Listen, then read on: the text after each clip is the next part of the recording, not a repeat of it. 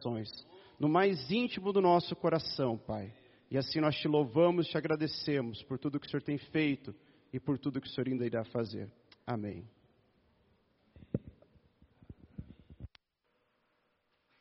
Alô, som.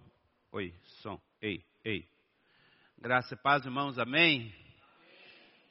Glória a Deus pela vida dos irmãos, né? A gente começa a sentir saudade, né, dos irmãos. E muito bom ver os irmãos voltando para congregar depois desses dias de férias, né? Alguns estão ainda na, de férias, não é verdade? A gente que está trabalhando, eu estou para colocar lá no meu Facebook assim que é pecado postar foto de praia. Pastor Baiano, o povo fica postando foto na praia todo dia, todo dia, todo dia, né? Você está em casa aí, trabalhando no trabalho e você fica assim com água na boca, não é? Como é bom, não sei se você gosta, mas eu sou louco por praia. Que Deus abençoe aqueles que estão viajando, que estão passeando, gozando das suas férias merecidas, não é? A gente trabalha o ano inteiro e quando chega o período de férias, assim, é um período gostoso, um período que nós consideramos como um presente de Deus. Pastor também tem férias, sabia? Pastor também tem férias. tem uns irmãos espirituais, né? Muito espirituais. O pastor tira férias assim, o pastor, está tá onde? Estou de férias. Assim, pastor, ué, o diabo não tira férias, não, pastor. Assim, mas é o diabo que é miserável. mas eu tiro, não é? Graças a Deus que a gente pode tirar férias, né, irmãos? Quem cuida do rebanho é o Senhor Jesus, nosso sumo pastor. Nós somos apenas instrumento nas mãos dele. Mas graças a Deus por a vida do, desta igreja, do Ministério Casa na Rocha. Ah, um dos pastores pode sair, outro está aqui. Também temos os obreiros aí que estão, que seguram as pontas muito bem. Graças a Deus pela vida do PC, do Rafa, de todos aqueles que ministram aqui, que servem aqui na casa de Deus, todos aqueles que desde ali na projeção, ah, todos os irmãos que aqui servem nesta casa, vocês são uma bênção. Vamos dar uma salva de palmas em nome de Jesus, aleluia, glória a Deus, amém. Como é bom, né? Contar com vocês. Ninguém, irmãos, faz a obra de Deus sozinho, ninguém. A igreja ela é feita de pessoas e as pessoas é, cooperando, a gente começa a realizar a, a vontade de Deus, o projeto de Deus para a nossa vida e é, fazer com que a obra de Deus avance, não é? Mas isso tudo é através de pessoas. Ninguém faz nada sozinho. Abra sua Bíblia comigo em Isaías capítulo 59. Isaías capítulo 59. Vai se acostumando comigo. Deixe a sua Bíblia aberta e não feche, tá bom? Não feche a sua Bíblia. Eu peço, por favor, não feche. Hoje eu quero falar, pode colocar como tema, sobre ovos de serpentes. Uh!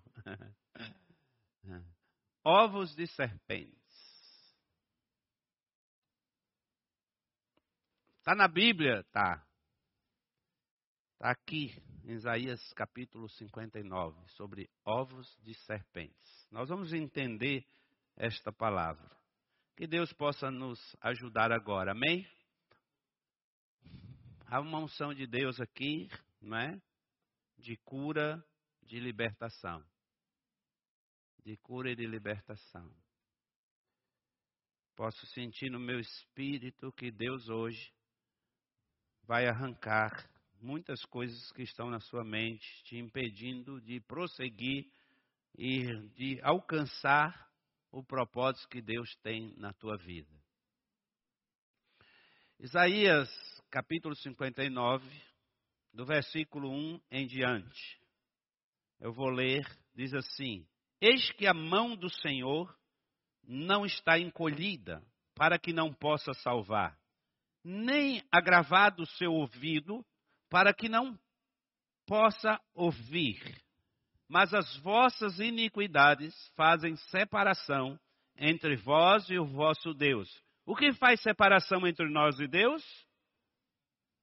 Os nossos, nossos pecados, as vossas iniquidades.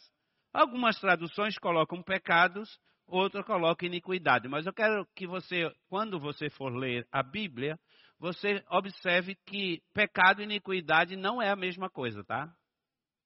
Você vai observar isso e você vai estudar sobre isso, não é o tema aqui, depois a gente pode até um dia por, tratar desse assunto, mas pecado e iniquidade são duas coisas diferentes, tá bom? A iniquidade ela é muito mais grave do que o pecado, do que o ato. Então é importante você entender isso.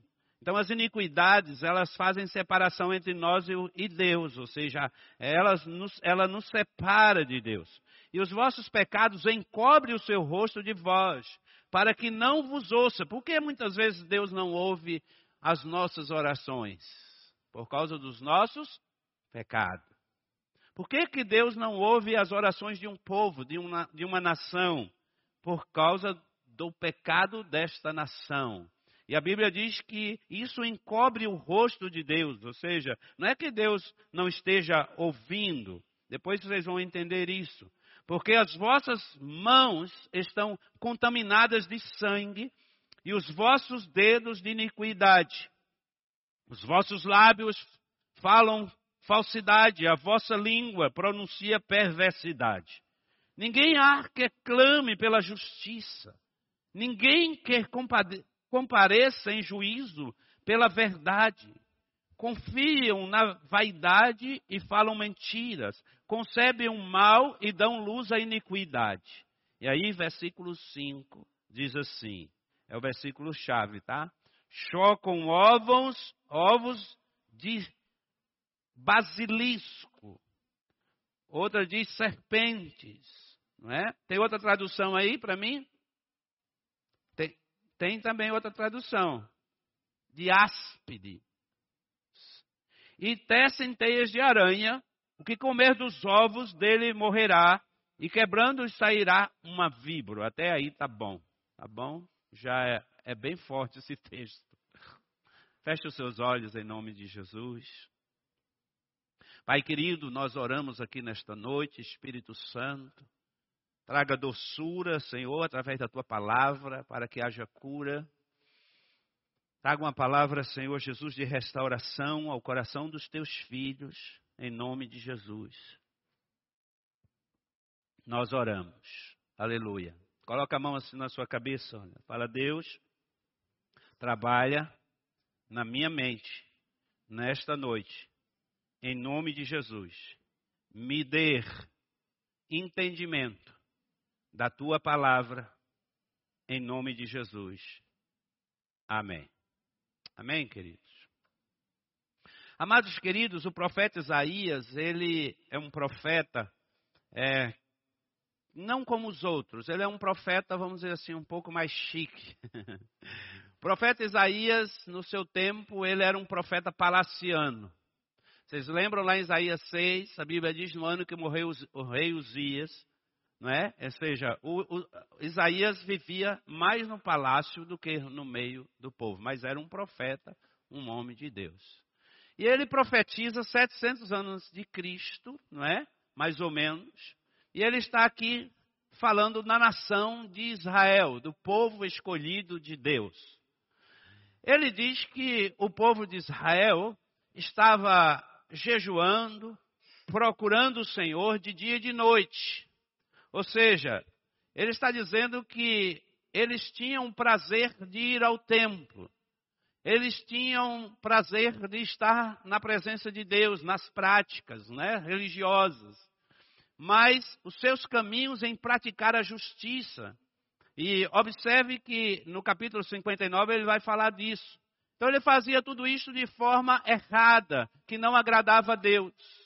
Porque na verdade o pecado havia criado uma barreira, mas o próprio Deus orienta a eles derrubar essa barreira, ou seja, quebrar essa barreira. E quem Deus usa para quebrar essa barreira que estava impedindo ah, o povo de chegar-se a Deus?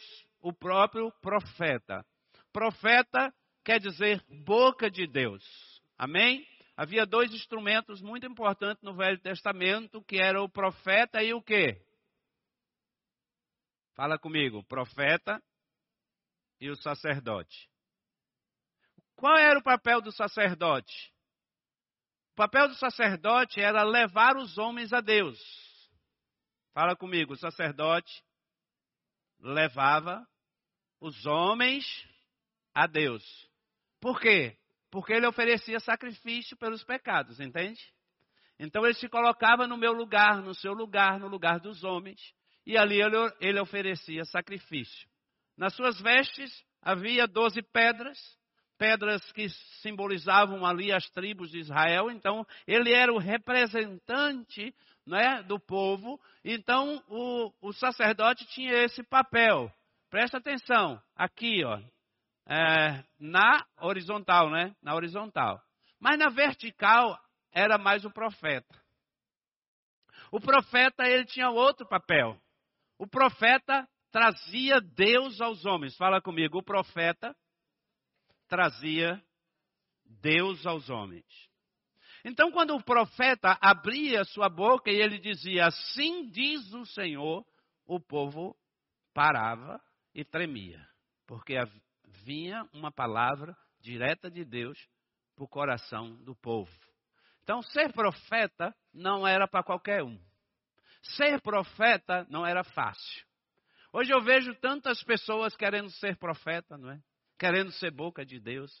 Irmãos, e isso está tão. As pessoas estão tão brincando tanto com essa questão que às vezes assim eu, eu fico escandalizado a facilidade que as pessoas têm que falar, têm para falar as coisas em nome de Deus, sem nenhuma convicção, não é? E coisas assim que não faz sentido. Coisas relativas, por exemplo. Você chega num ambiente como esse e você entrega uma profecia, né? Você diz aqui tem uma lá 200, 300 pessoas e você diz assim: Ah, Deus está me mostrando aqui que tem alguém com um problema na coluna. Não que Deus não faça isso, mas presta atenção. Qual é a possibilidade de ter alguém com uma dor na coluna? Muito grande. Não é verdade? Quase todos nós temos problemas de coluna, né? Passou de uma certa idade aí, depois dos 60, se você não pedala, quem pedala não tem, né? Quem joga futebol tem? tem, cadeia é terrível. Mas presta atenção, é fácil, né? Achar alguém que tem um problema de coluna. Aí aquela pessoa levanta, né? E ela está naquele clima emotivo, ela levanta, ela diz: opa, Deus está falando comigo. Sim. É, e Deus cura a pessoa, sabe por quê? Porque Deus não, Deus vai curar a pessoa pela fé dela, não pelo profeta. Vocês entendem? Muitas vezes Deus age e fala por causa da pessoa, não por causa do profeta. Mas existem profetas, homens de Deus, sérios, que levam a sério o ministério, que realmente falam em nome de Deus. Que quando fala em nome de Deus acontece. A Bíblia diz que nós devemos provar os profetas. Há muitos profetas que eles, pela sua alma, e, e isso é, é uma coisa que a gente precisa cuidar muito, quem está no altar, quem está ministrando, porque a, a, nossa, às vezes a nossa carne, a nossa alma, e a gente está num ambiente profético, e essa igreja aqui é, é uma igreja de um ambiente profético. A gente sente, um, às vezes, é, aquela, aquele desejo, né? E eu tenho, que Deus me use, claro. Mas nunca você vai ver aqui eu falar alguma coisa em nome de Deus que Deus não esteja falando comigo. Pode ter certeza disso. E uma coisa também, irmãos, Deus é específico. Deus é específico, aprenda isso. Deus, se Ele vai falar contigo, uma outra questão que você precisa entender. Quando Deus fala algo contigo, é só para comprovar e você saber que Deus está falando com você, porque você já sabe do que está acontecendo. Não é nada novo para você. Então eu vou para a igreja e eu tenho uma situação e eu estou aqui, puxa, eu quero que Deus mude essa situação. E você começa a orar em casa.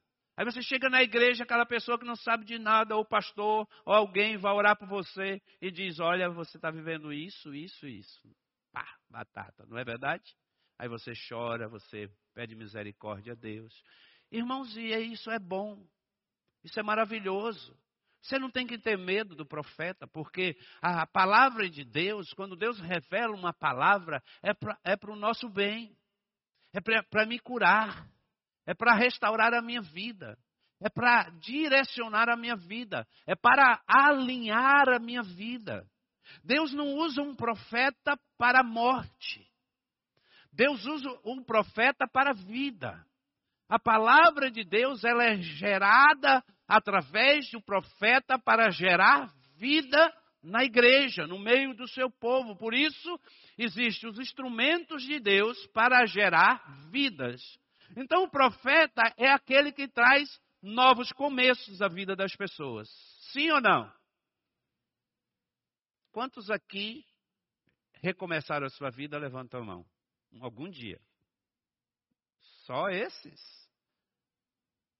Vocês não estavam no pecado e Jesus não salvou vocês através de uma palavra? Vocês recomeçaram. Sim ou não? Quem que trouxe esses novos começos? Jesus. Jesus é profeta. Ele, ele dá a oportunidade para recomeçar a sua vida.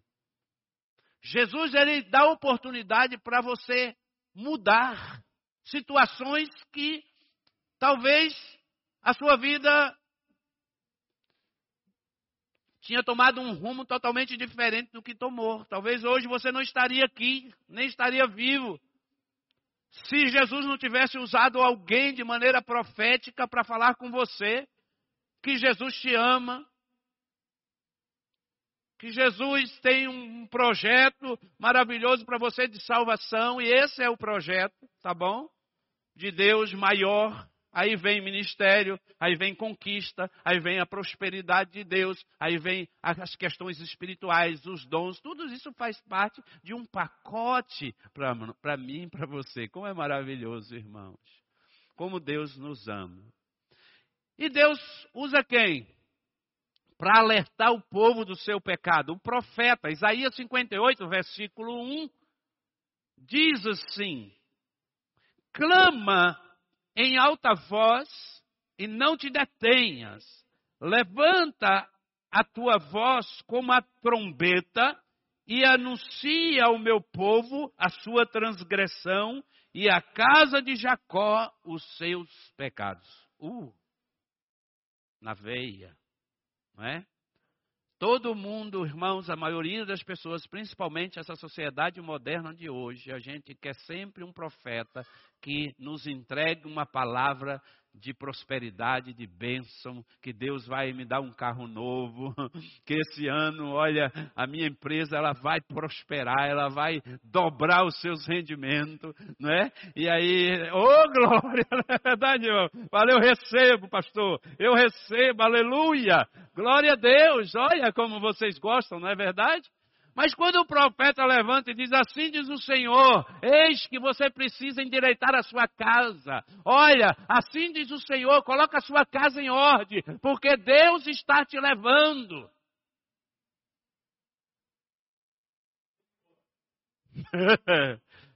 Houve um silêncio agora de velório. Aí diz, qual é a palavra? Misericórdia. O que, que o rei fez? Virou para a parede, começou a chorar. O profeta foi saindo, saindo. Quando ele está lá no final, na saída do palácio, Deus diz assim: Eu ouvi o choro do meu servo, volta e fala com ele, que eu estou dando mais 15 anos de vida a ele. Oh, glória! Aí me arrepia. Me arrepia, sabe por quê? Porque Deus muda decreto, o decreto dele, dependendo da atitude do seu coração. Deus valoriza a atitude do nosso coração. Deus ama um homem arrependido. Deus ama alguém que reconhece que vive na lama, mas não quer viver e luta para sair dela. Deus não está atrás, irmãos, de pessoas perfeitas. Deus não está atrás de pessoas que se acham melhores do que as outras. Deus não está procurando pessoas perfeitas para servi-lo. Deus está procurando imperfeitos, os improváveis da vida, para que Deus levante para ser profeta, para ser boca de Deus, para ser uma mulher, um homem de Deus nessa geração corrompida. Nessa geração que está vivendo na lama do pecado, que estão com as suas mentes cheias de ovos de serpente. Isaías 58, 2 e 3, a Bíblia vai dizer que Deus estava o que escondendo deles? Todavia, me procuram cada dia, tomam prazer em saber os meus caminhos, como um povo que pratica justiça e não deixa o direito do seu Deus, pergunta-me pelos direitos da justiça e tem prazer em se chegarem a Deus, dizendo: Por que jejuamos nós e tu não atentas para isso?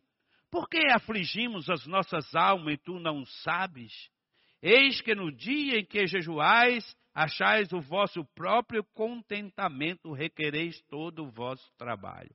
A condição do povo, apesar de participar constantemente de movimentos na casa de Deus, de fazerem suas orações corretamente, de parecer obedientes, santos, religiosos, o coração deste povo estava dividido. Não era um povo que não vinha na igreja. Não era um povo que estava longe do ambiente religioso. Não. Eles praticavam tudo. Entregavam os dízimos, ofertavam na casa de Deus, levantavam as mãos, até mesmo celebravam a Deus. Mas o vosso coração a sua mente estava contaminada. É isso que Deus está dizendo. Que o coração deles estavam longe do Senhor, que aquilo, os ritos, aquilo não valia nada sem realmente entregar ou ter um coração puro diante de Deus. Amavam o Senhor apenas com os lábios. A adoração, o jejum eram apenas hipocrisia, sem humildade, sem obediência. Irmãos, a gente pode realizar aqui jejum, oração, campanhas, toda semana, intercessão, ter todas as estratégias que Deus puder nos dar, a gente pode realizar da melhor forma possível, mas se não houver no nosso coração, um coração puro, humilde, diante de Deus, Deus não vai se agradar da minha vida e nem da sua vida. O que, que Deus está procurando, irmãos? Aquelas pessoas que têm um coração quebrantado. Isaías 58, 4, ele diz que jejuais para contendas e rixas e para ferirdes com punho iníquo. Ou seja, você já observou aqui, olha, tá, o que, é que o profeta está tá dizendo? Que o jejum deles era para fazer mal ao outro. Ou seja, você, já viu isso no meio da igreja? Eu estou jejuando, viu, irmão? Você vai cair. Isso é macumba evangélica. É, estou lhe falando você. Macumba evangélica. O cara quer usar Deus para se vingar da, daquela pessoa que ela não gosta. Você imagina se Deus vai compactuar com um negócio desse? Você imagina se Deus é esse Deus que compactua com o teu coração mau? Eu estou com raiva, cheio de ira, porque alguém me prejudicou. E agora o que é que eu faço? Eu estou em sete dias de jejum e oração. E aquele demônio vai cair. misericórdia. Fala aí, irmão, misericórdia. Quem nos justifica é o Senhor, irmão. Eu não preciso jejuar para que eu possa vencer guerras minhas com as pessoas que às vezes eu mesmo crio. Situações que eu mesmo posso resolver. Você já viu aquelas pessoas que elas, elas estão tão doentes, que elas estão tão cheias de mágoas no coração? Irmãos, eu passo por isso o tempo inteiro, porque na verdade são 25 anos agora e eu quero celebrar esses 25 anos de ministério. Eu sei que não vai ser a mesma coisa, agora me deu um nó na garganta, né? Mas eu quero dizer para vocês, assim, 25 anos de ministério, a gente, a gente passa por situações difíceis. E muitas situações difíceis nós já passamos. Mas nenhuma delas feriu o meu coração. Nesses dias que passamos dias difíceis, a gente recebia telefonema de pessoas de longe que já passaram pela nossa vida, que no andar da carruagem da igreja, aquelas ferpas, aquelas dificuldades que a gente tem com um, com outro, as pessoas preocupadas se nós tínhamos mágoas, se havia no nosso coração algum sentimento. Sabe qual era a palavra que a gente liberava? Irmão, nós amamos vocês. As pessoas choravam recebia áudio de pessoas chorando, dizendo: Pastor, nós também amamos vocês. Nós tomamos decisões que não eram para serem tomadas, mas nós tomamos. Eu disse, irmão, já, já passou. Eu não tenho nada contra vocês, sabe por quê? Porque Deus blindou o meu coração dessas coisas. Então você precisa entender isso. Blinda o seu coração contra a língua maldita, contra a palavra maldita contra a tua vida. Blinda o teu coração, porque o teu coração, ele precisa ser blindado, porque se teu coração está em Deus, você não pode guardar isso no teu coração, porque isso vai gerar uma dor, uma ferida, isso vai gerar mágoa, macelas, e você vai ficar uma pessoa ácida, azeda.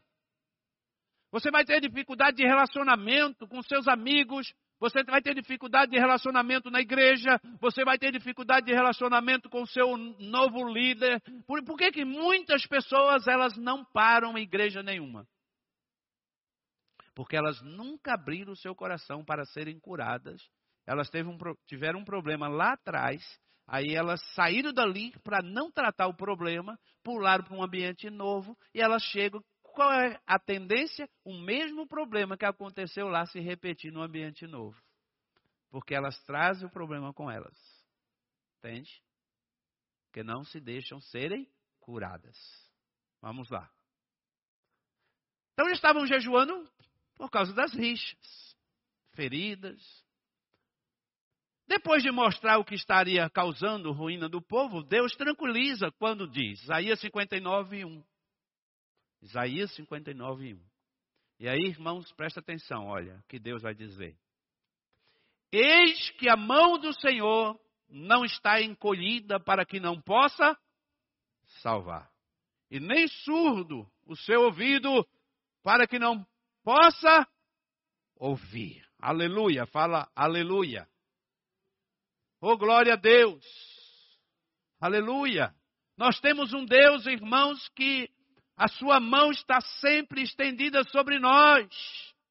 Presta atenção, a mão do Senhor não está encolhida. A mão do Senhor está estendida sobre a minha vida, sobre a sua vida, sobre a sua casa, sobre a sua família. A mão do Senhor está sempre estendida sobre nós. E os seus ouvidos, Ele está atento às nossas orações. Oh, aleluia! Oh, glória a Deus! Oh, glória a Deus. Nos momentos mais difíceis, se você não estiver preparado, o diabo vai lançar seta contra a sua vida. E você vai se sentir abandonado. E você vai dizer: Ah, eu perdi a fé. Mas não é. É a sua humanidade. Você é um homem. Você é uma pessoa. Você tem emoções. Isso é normal. O próprio Jesus, ele cita lá o Salmo 22 e o salmista profetiza isso, né? Porque é um salmo profético, eu falei sobre isso outro dia na internet, mas ele é um salmo também introspectivo. Davi, ele começa a dizer: Deus meu, Deus meu, por que me desamparaste? E aí Jesus, quando está na cruz, alguns estudiosos dizem que ele citou todo o salmo. Mas Jesus diz: Deus meu, Deus meu, por que me desamparaste? Clamo de dia, o Senhor não me ouve. Clamo de noite, mas o Senhor não inclina os teus ouvidos às minhas orações. Todos nós passamos por isso. Eu quero dizer para você: se algum dia você orou e você sentiu que Deus não ouviu a sua oração, você é gente. Fala para o seu irmão, você é gente. Amém? Mas entenda uma coisa: a mão do Senhor não está encolhida e seus ouvidos não estão fechados. Então, começamos a questionar Deus. Deus mudou. Deus não me ouve mais. Ele não tem poder. Não é? Então é, é importante. O problema aqui, irmãos, é que havia algo no coração do povo que separava de Deus. Versículo 2. Os pecados não, fala comigo, os pecados não confessados. Não eram os pecados, eram os pecados não confessados. Tá? Entende? Você sempre vai pecar. Nós somos pecadores. Em algum momento você vai errar. Você vai pecar contra o Senhor. Você vai se entristecer. Mas eram os pecados não confessados. É aqueles pecados que a gente se acostuma com eles, que a gente chama o pecado de estimação, né? Então, eu me acostumo tanto a cometer aquele pecado que eu não peço mais perdão a Deus. Logo, se eu não peço perdão, o que, que acontece? Eu não me arrependo. Isso vira uma prática e eu começo a fazer isso de maneira né, rotineira. Então, começa a nos separar, nos separar. Mas Deus não muda. Malaquias 3,6, porque a Bíblia diz: Porque eu, o Senhor, não mudo. Então, uma das coisas que precisamos entender é que Deus tem prazer em ter comunhão com o seu povo. Fala comigo, Deus tem prazer em ter comunhão com o seu povo. Levanta as suas mãos, irmãos, levanta as suas mãos para o céu. Fala assim: Deus, obrigado Aleluia, porque tu és Deus, tu és Senhor, aleluia, tu és o Senhor da terra. A tua palavra diz no Salmo 24, Senhor, que do Senhor é a terra e tudo que nele existe, e mesmo nós sendo pecadores, ó Pai, dignos de morte, o Senhor almeja, anseia em ter comunhão conosco. Aleluia! Se você, irmãos, crer nesta palavra, aplauda ao Senhor. Oh, glória! Aleluia! Ah, meus irmãos, como é bom! Que, bo que bom, né? É ouvir isso, entender isso. Que mesmo sendo pecadores, Deus tem prazer em ter comunhão com o seu, seu povo, porque Deus nos ama. 1 Coríntios capítulo 1, versículo 9 diz: Fiel é Deus, pelo qual fostes chamados à comunhão de seu Filho Jesus Cristo, nosso Senhor. Glória a Deus. Quando a manifestação da sua glória não se faz presente na nossa vida, com certeza há algo que está impedindo a ação de Deus na minha vida, na sua vida. Você começa a olhar para as pessoas e você vê as pessoas mais alegres, mais cheias do Espírito Santo. Tem gente até que se sente incomodado porque ela olha para alguém e diz assim: puxa, aquele irmão, será que ele não exagera? Não é verdade? Julga, né? Ah, não, aquilo ali é cena, ah, é encenação demais, é um exagero, não precisa disso. Irmão, fica na sua. É, fica na sua. Você não experimentou ainda. É porque você não experimentou ainda dessa glória. A hora que Deus te pegar, você vai, você vai fazer pior. Vai plantar bananeira.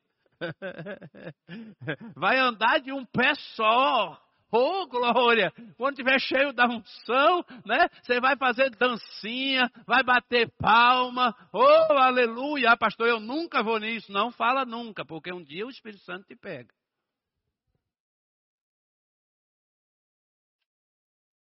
Tem gente que resiste a essas coisas. Estou falando isso porque eu já resisti também. E eu já vi muitos resistirem.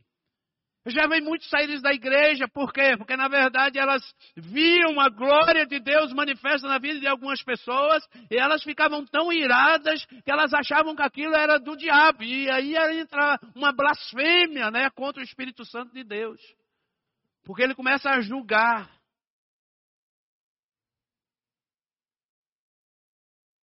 Aí tem pessoas, e o Espírito Santo de Deus, ele age da forma que ele quer, como ele quer, da maneira que ele quer e com quem ele quer. O Espírito de Deus, irmãos, ele não tem um padrão. Onde nós. Olha, presta atenção aqui, pensa um pouquinho você. Você acha que Deus só se agrada dessa maneira de culto aqui que nós temos aqui? Você acha que é só existe essa maneira de cultuar a Deus? Não. Você já esteve no meio de outros povos? Uma vez fui para Israel, estava lá em Israel, e aí havia uma festa no deserto, no deserto mesmo, gente, eu estou falando é no deserto. E tinha uma, assim em torno de umas 30 mil pessoas, vocês terem uma ideia. Poilbo tocando, quem ouve Poilbo sabe, né? E era aquele acordeão mesmo, né? E, e eu fui no meio do povo, eu não ia perder, eu sou baiano, gosto de festa. E fui. Mas, irmão, vou falar uma coisa para vocês, eu nunca vi um negócio daquele lá, não. Gente de todas as nações, de todos os lugares. Os homens davam as mãos e eles dançavam assim o tempo inteiro, aquelas danças de roda, né? Uma hora eu vou chamar vocês aqui para dançar. Né? né? E aí a gente começava. Pá, pá, pá. Meu Deus do céu. Deu mais ou menos 40 minutos. Ainda bem que eu estava bem fisicamente. Só via gente sentando na areia. gente caindo para lá, gente caindo para cá. Com a língua de fora, bebendo água. E aquilo não parava. E o povo celebrando. Irmãos, pensa num mover de Deus tremendo. Aleluia, glória a Deus. Eu lembro de uma celebração em Obed-Edom, nas montanhas, e um judeu tocando acordeon, em hebraico, irmãos, olha, eu não estava entendendo nada, mas no meu espírito eu sentia Deus falando comigo. Enquanto aquele homem cantava em hebraico, olha, no original, oh glória, aleluia, o Espírito de Deus penetrava no meu espírito, irmão. Eu caí em pranto. Os irmãos falaram que eu, rodava igual um peão. E eu não vi nada disso. E ali, irmãos, o Espírito de Deus me tomou naquele lugar. E as pessoas todas ali foram tomadas pela glória de Deus. Foram horas de celebração, horas de celebração. Você já foi em alguma vigília que começou 8 horas da noite e terminou no outro dia com o sol raiando? Eu já fui. Glória de Deus. Glória de Deus. Desejo pela presença de Deus. Anseio pela glória de Deus. Não é de ver coisas novas tem pessoas que elas vivem disso, elas são curiosas, elas não, então, não estão interessadas na glória de Deus, mas elas estão interessadas no novo. Vamos ver o que é que vai acontecer. Não, irmãos, presta atenção. Coloca o seu coração em Deus. Eu amo a Deus, então eu amo estar na presença dEle. Eu amo estar junto com os meus irmãos. Eu amo celebrar junto com os meus irmãos. Então, onde há comunhão, o Senhor ordena a bênção, irmão. O Senhor Senhor ordena a bênção é no seio da igreja do Senhor. Aleluia. Aleluia. Se você é uma pessoa que ama quem, quantos aqui amam, irmão, estar aqui na igreja com os irmãos aqui? Quantos aqui amam quando essa igreja está cheia? Que o pastor diz assim: dá um abraço no seu irmão. E não dá um só no mesmo, dá cinco abraços, mas não é na mesma pessoa. Tem gente que aproveita, né? Tem uma namorada do lado, ele dá cinco abraços na, na namorada. Mas é um abraço em cada pessoa, tá? Dá cinco abraços. Aí a gente sai abraçando assim, né? Eu lembro que uma irmãzinha na igreja, ela tinha problema de audição, mas ela fazia a minha leitura labial, ela sempre sentava na primeira cadeira. E eu, sempre no final do culto, uma igreja com umas 500 pessoas mais ou menos, eu dizia assim: é, irmãos, você pode dar cinco abraços. Por favor, não dê na mesma pessoa. A gente começava a cantar aquela música, né? Quero que valorize o que você tem. Você é o ser, você é alguém tão importante para Deus. E a gente saía celebrando, abraçando os irmãos, profetizando um na vida do outro. Aí ela estava no meio da igreja. Aí, irmãos, o pessoal do louvor parava, acabava a música, né? Aí ela olhava assim, por que não continua? Os cabelinhos dela branquinhos, né? Ela dizia assim, por que parou? Na minha saudosa irmã Zezé, que foi para morar com o papai do céu. Zezé, pessoa maravilhosa, que amava a comunhão da igreja. Eu acho que era o momento que, que Zezé mais amava no culto, era a hora que eu dizia, fique em pé e dê um abraço no seu irmão que começava a tocar essa música. Isso é bom. É no meio da, da comunhão, da igreja, que Deus traz a cura, que Deus faz milagres. Então, é importante buscar o Deus dos milagres e não apenas os milagres de Deus. Vamos repetir aqui? Fala assim: Eu vou buscar o Deus do milagre. E não apenas os milagres de Deus. Aleluia. Amém? Você pode aplaudir ao Senhor? Glória a Deus. Aleluia. Mas o que é uma serpente? O que é uma aspa? Para terminarmos, tá? Depois eu vou dar continuidade, porque esse estudo é, é longo. O que é uma áspide? Você já pensou, quando você lê esse texto, o que é uma áspide? A áspide é uma pequena serpente venenosa, não é? Semelhante a uma víbora que é encontrada normalmente nos lugares secos e pedregosos, né? No deserto. E eu lembro desse texto. Nós estávamos no Monte Sinai e os beduínos é um, é um povo que vive no deserto. Irmãos, eu, sinceramente, eu, eu vi aquele povo lá, meu coração cortou. Quando eu desci do Sinai, havia um menino beduíno, eu tenho uma foto com ele. Arthur estava pequenininho, e eu chorei muito. Porque aquele menino, ele vive do turismo ali no Sinai. Não tem nada no Sinai, não, é só montanha e areia. E eu, ficava, eu fiquei pensando, como que esse menino sobrevive nesse lugar? E aí eles, eles vendiam umas pedras assim, e essa pedra me roubaram, né? Uma turquesa tirada da, das montanhas, é azul, da cor dessa camisa, irmão. Pensa num um ovo grande assim, e redonda, eu comprei aquela pedra. Eu guardei por muito tempo e depois eu não sei o que aconteceu, essa pedra desapareceu. Era uma coisa que eu guardava com muito carinho, um presente dos beduínos. Mas os beduínos, eles conhecem a áspide. Essa áspide, ela vive nesses lugares, na areia, no deserto. O profeta Isaías está profetizando nesse contexto. Vocês estão entendendo aqui? Eles estão dizendo: olha, o povo de Israel coloca ovos de aspo. Eles estão colocando ovos de aspo, de serpentes. E essa áspide, ela é pequenininha, mas ela é extremamente venenosa.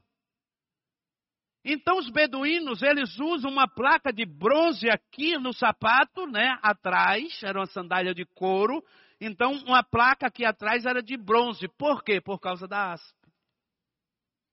Porque a serpente, ela não choca os seus ovos. Sabemos disso, né? Cobra não choca seus ovos. Ela não fica lá enrolada em cima dos seus ovos para chocar os seus ovos. Então, onde a cobra vai colocar os seus ovos? Você já pensou nisso? O que o profeta está dizendo.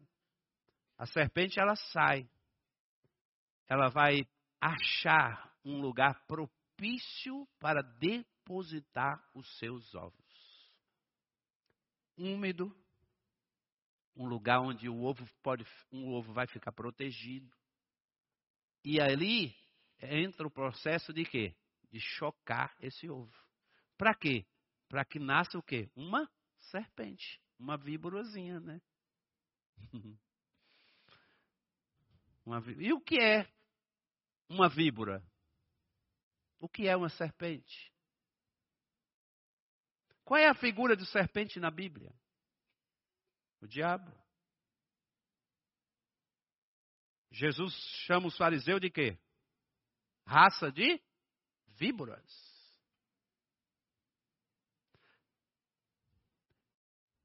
Então, eles sendo anfíbios, elas não chocam seus próprios ovos. Procuram um local apropriado, calmo, com temperatura ideal e põe ali, presta atenção. Com a temperatura ideal. O que, que eu aprendo com isso, irmãos? O diabo, ele fica procurando um lugar propício para depositar os seus ovos, como uma serpente, como uma áspide. E aí ele vai tentar achar esse lugar úmido, propício. É onde que o diabo coloca esse ovo? Aqui. Fala, a minha mente é um campo de batalha. Estou terminando. É um campo de batalha. Presta atenção, irmãos. Cuide da sua mente. O diabo, ele coloca ovos na sua mente. Por que, que as pessoas elas estão se suicidando cada vez mais? Porque a mente das pessoas, Satanás você sabe que o diabo, ele está destruindo, matando essa geração que está nascendo, principalmente atacando os nossos filhos, e é através da nossa mente, é através daquilo que eles veem, eles enxergam, e isso vai contaminando a mente deles, vai matando os sonhos, os projetos, ou seja, essa, essa geração é uma geração que não consegue sonhar mais. Porque a, a mente dessas pessoas estão cheia de ovos de serpente. É forte esse negócio, não é? Isso pode acontecer com você? Sim. Isso pode acontecer comigo? Sim. Vou contar uma coisa aqui que é particular, mas eu vou contar, né? não, é, não vai ser mais.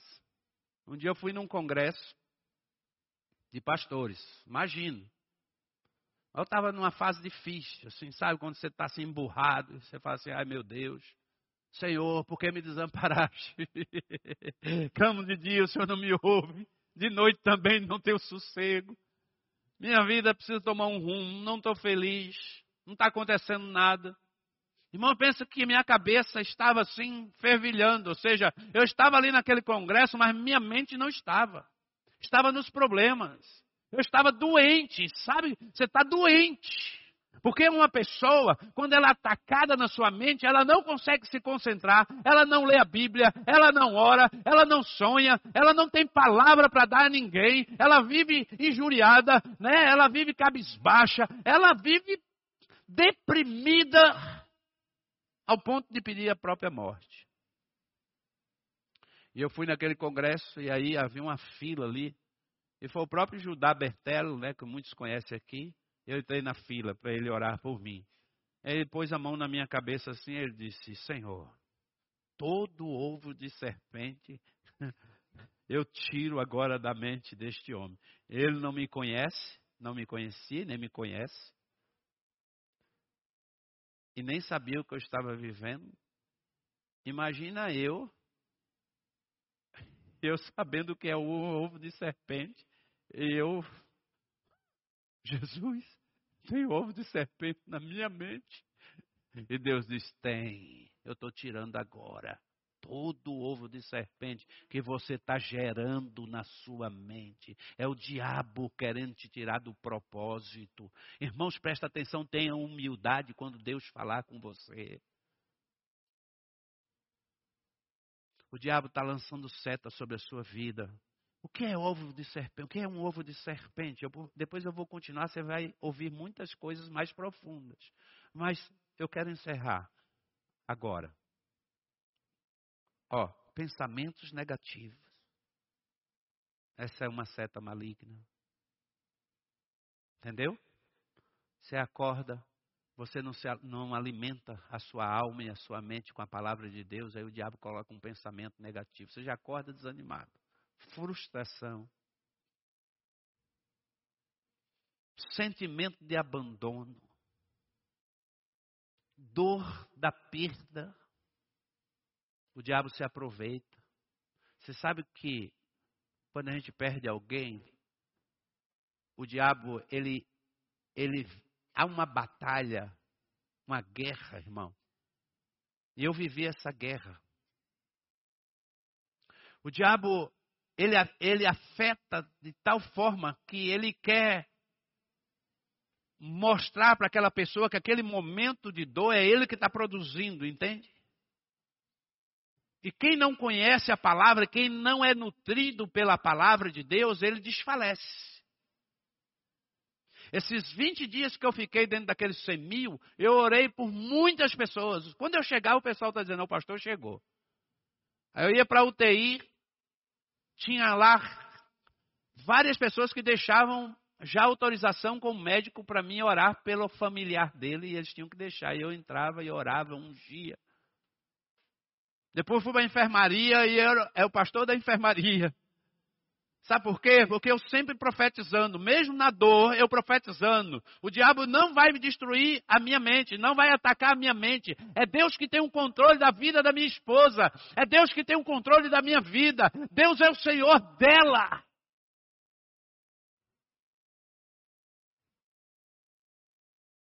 Chegou um momento, irmãos, que eu estava assim, de madrugada, às três horas da manhã, eu estava orando e orando naquele quarto, as pessoas começaram a olhar para mim, porque naquele dia eu escancarei mesmo e eu entrei em guerra em guerra com Deus. Eu dizia: Senhor, é minha esposa, olha a história dela, meu pai. Não, ela não pode permanecer assim. Ela sabe, ela conhece o Senhor. E aí, irmãos, eu comecei a orar a Deus. Aí, de repente, o Espírito de Deus falou assim: comece a falar no ouvido dela. E eu comecei a falar no ouvido dela. De repente, irmãos, Deus me tomou em línguas. Aí você pode dizer assim, mas isso é loucura. É loucura mesmo, até para mim. Eu fiquei falando assim para Deus, eu mesmo falando, Senhor, por que eu estou orando em línguas? E ao mesmo tempo eu falava, amor, você é dele. Você está nos braços dele. Você viveu para Ele, eu sou testemunha da sua fé, da sua fidelidade, do seu amor para com Jesus. E é Ele que está contigo, não temas, não tenha medo, porque tu está nos braços dEle. Descansa nele. E eu comecei, irmãos, a falar em língua, falar em língua. E aí, irmãos, eu eu, eu fiquei mais de uma hora em batalha naquela, naquela enfermaria orando. Aí acordei, seis horas mais ou menos. Fui fazer uma massagem nos pés dela, como sempre fazia, nas mãos. E aí eu comecei a massagear o corpo dela. Sempre levava um creme hidratante, um protetor labial por causa da intubação, machucava os lábios.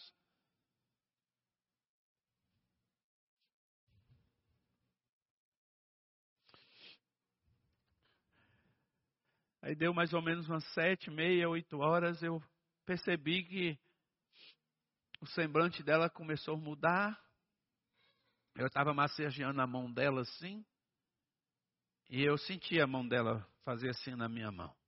E ali eu fiquei, seguro na mão dela. E eu vi minha esposa ir para a presença de Deus de forma doce, irmão. Eu já estou totalmente fortalecido para falar para vocês sem gritar, choro sempre vai ter. Mas eu Deus me fortaleceu tanto que eu segurei na mão dela e eu ficava ali orando com ela. Eu não chamei enfermeiro, não chamei ninguém, porque eu sabia que era o Senhor que estava levando ela para Ele. E Deus me tomou ali, eu e ela, a gente sentia a presença de Deus naquele quarto. Vocês terem uma ideia, as pessoas saíram do quarto, fecharam a porta e deixou eu e ela sozinhos ali, nós dois, naquela aquele momento, irmãos, não era um momento de aflição. Em nenhum momento ela agonizou como anjo, como a Bíblia diz que Estevão, quando estava sendo apedrejado, o seu rosto, o seu semblante era como um anjo, era angelical. Olha, irmãos, esse era o semblante da minha esposa. Oh, glória! É tanto, irmãos, que ela partiu. E aí depois eu fui fazer o reconhecimento. Irmãos, desinchou o rostinho dela. Todo mundo chegava lá no velório, dizia assim: ela está dormindo. Não é possível. A luta estava no formal, pastor, pelo amor de Deus. Ela está ela tá linda. Meu Deus do céu, as pessoas dizem assim, parece que ela é feita de porcelana. Irmão, Deus devolveu o semblante da minha esposa tão perfeito, tão perfeito, tão perfeito. Que assim, eu, eu tive dificuldade de fechar aquele caixão, porque ela estava tão perfeita, tão linda. Ah, estranho, né? Falar de uma pessoa que no caixão que está bonita, para você talvez que ainda não entendeu que a eternidade é o melhor lugar para se estar. Talvez você ainda ache estranho, porque você não entendeu que Jesus veio e que nosso tempo aqui, irmãos, olha, nós somos apenas peregrino e essa carne um dia o Espírito vai deixar essa carne e ela não passa de carne.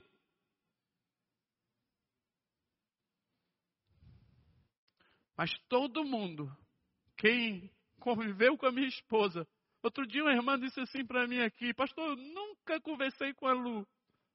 Mas quando eu olho para ela, lá na igreja, ela está lá no, perto do Senhor, eu choro porque eu sinto uma paz nela. E era isso, meu irmão, que ela transmitia para todo mundo. Mais de seis pastores estavam lá no culto, no, em pleno Natal. Muita gente nem ficou sabendo. Eu viajei a noite inteira levando ela, depois de quatro, de quatro cinco dias na enfermaria dormindo numa poltrona, eu viajei o dia, a noite inteira, cheguei sete horas da manhã e fiquei até às onze da noite naquele dia, no domingo. Assim, como que o senhor aguentou, pastor? A graça de Deus. Deus me sustentou. Eu preguei uns 40 minutos, irmão, e falei de Jesus através da vida dela. A Lu pregou no seu velório. Eu falei dela, a pessoa que ela foi e as vidas que ela marcaram. Lu viveu o seu tempo pleno. Ela viveu na intensidade todos os seus dias falando de Jesus. A Lu era crente serva de Deus. Que quando eu queria dar uma desviadinha, ela dizia assim: não, está errado. Ela não deixava, irmão. Ela sempre ali comigo. Amor, não é assim. É assim. A sabedoria né, que Deus deu a ela de estar assim. Pensa numa pessoa. Você sabe qual era o maior sofrimento da Lu nesses últimos dias? Ela não está aqui na igreja. Sabe por que isso? Mesmo sofrendo o tanto que ela sofreu este ano, ela protegeu a sua mente das setas do diabo. Eu nunca peguei ela assim, blasfemando contra o Senhor. Ela só dizia assim para Deus: Senhor, me devolve a minha vida. Porque a vida que eu estou vivendo eu não quero. Era isso que ela dizia. E Deus devolveu a vida plena. A vida plena. Ela está vivendo a vida plena. Está no gozo do Pai. Tem um texto lá no meu Facebook, do reverendo Neemias. Esse homem é um ícone lá na Bahia. Ele já é um homem aposentado há muitos anos da sua função pastoral. Mas eu, quando era criança, eu já respeitava o reverendo Neemias como pastor da igreja presbiteriana da minha cidade. Ele escreveu um texto muito bonito lá e deixou lá no meu Facebook a respeito da Lu, o pouco que ele conheceu a Lu. E muito forte o que ele escreveu. Então eu quero dizer para vocês que Guarde a mente de vocês, guarde o coração de vocês, para que vocês possam chegar num momento como esse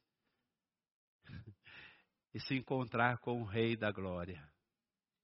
Amém? Pode pegar o louvor aqui, a canção, para nós terminarmos.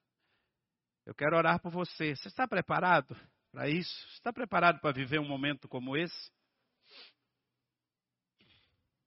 Ou você está deixando o diabo colocar ovos de serpente na sua mente? De desânimo, não é? Ou você está longe de Deus, afastado do Senhor? Quarta-feira que vem, se Deus permitir, não é? Ou na outra, ou numa próxima oportunidade, eu quero dar continuidade sobre esse tema. A gente sempre deixa na nossa plataforma os nossos sermões, então vai estar lá. Ovos de Serpente, parte 1, tá? Porque aqui tem muita coisa para falar ainda. O que são ovos de serpente? Aí você vai identificar se tem algum ovo de serpente em você que Deus precisa tirar, curar, restaurar. Mas não deixe isso criar em você. Se você tem algum sentimento pela de raiva, de, sei lá, qualquer coisa ruim, irmão, na tua mente, olha, em nome de Jesus, se liberte hoje, comece hoje a, a quebrar isso, arrancar isso. Deixa Deus fazer um limpa na sua mente e no seu coração. Comece um ano limpo diante de Deus, com a sua mente formatada, com o seu coração formatado. Ah, pastor, eu tenho umas, umas coisas que me acontecem, por exemplo, eu eu tenho angústias o tempo todo. Presta atenção. Todos nós temos angústias, tá? Mas se você tem angústia todo dia, todo dia está angustiado, uma semana, duas, aí já é um estado de preocupação. Já você já está no início de depressão, você já está no início de uma crise de ansiedade, você já está precisando fazer um tratamento, entendeu? Então, assim, o que, que você precisa pedir a Deus? Que entre com a sua graça, com a sua misericórdia e possa te curar. Isaías 59. A mão do Senhor não está encolhida para que não possa te alcançar. E nem os seus ouvidos estão tapados para que não possam te ouvir. Se você está aqui nesta noite, Deus está te chamando, te convidando porque Ele quer estender a mão dele sobre a tua vida. E Ele está aqui, porque Ele quer ouvir o teu clamor. Está entendendo, irmão? É você que tem que clamar. Isaías 58, 1. Deus diz assim: clama com toda a força do teu pulmão. Clama e anuncia. E hoje o Espírito de Deus se ele falou contigo, saia do teu lugar. Através dessa canção eu quero orar pela sua vida, em nome de Jesus.